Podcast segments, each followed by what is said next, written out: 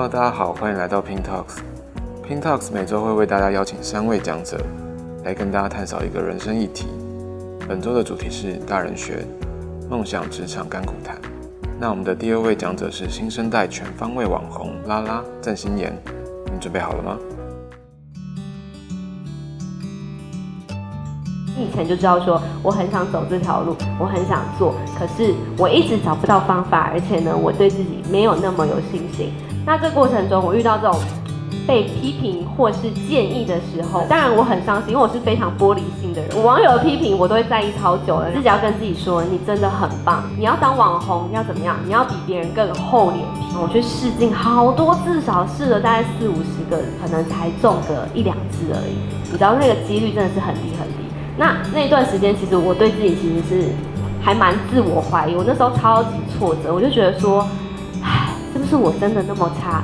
是不是我真的长得很不漂亮，或者怎么样的？就是对自己会有很多怀疑。告诉你们方法，就是。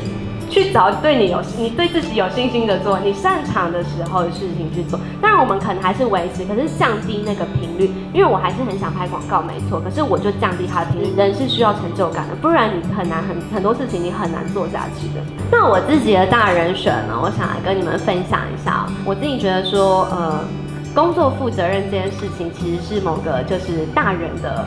的角色就是你做了，一旦答应这件事情，你就要负责到底，把它完成。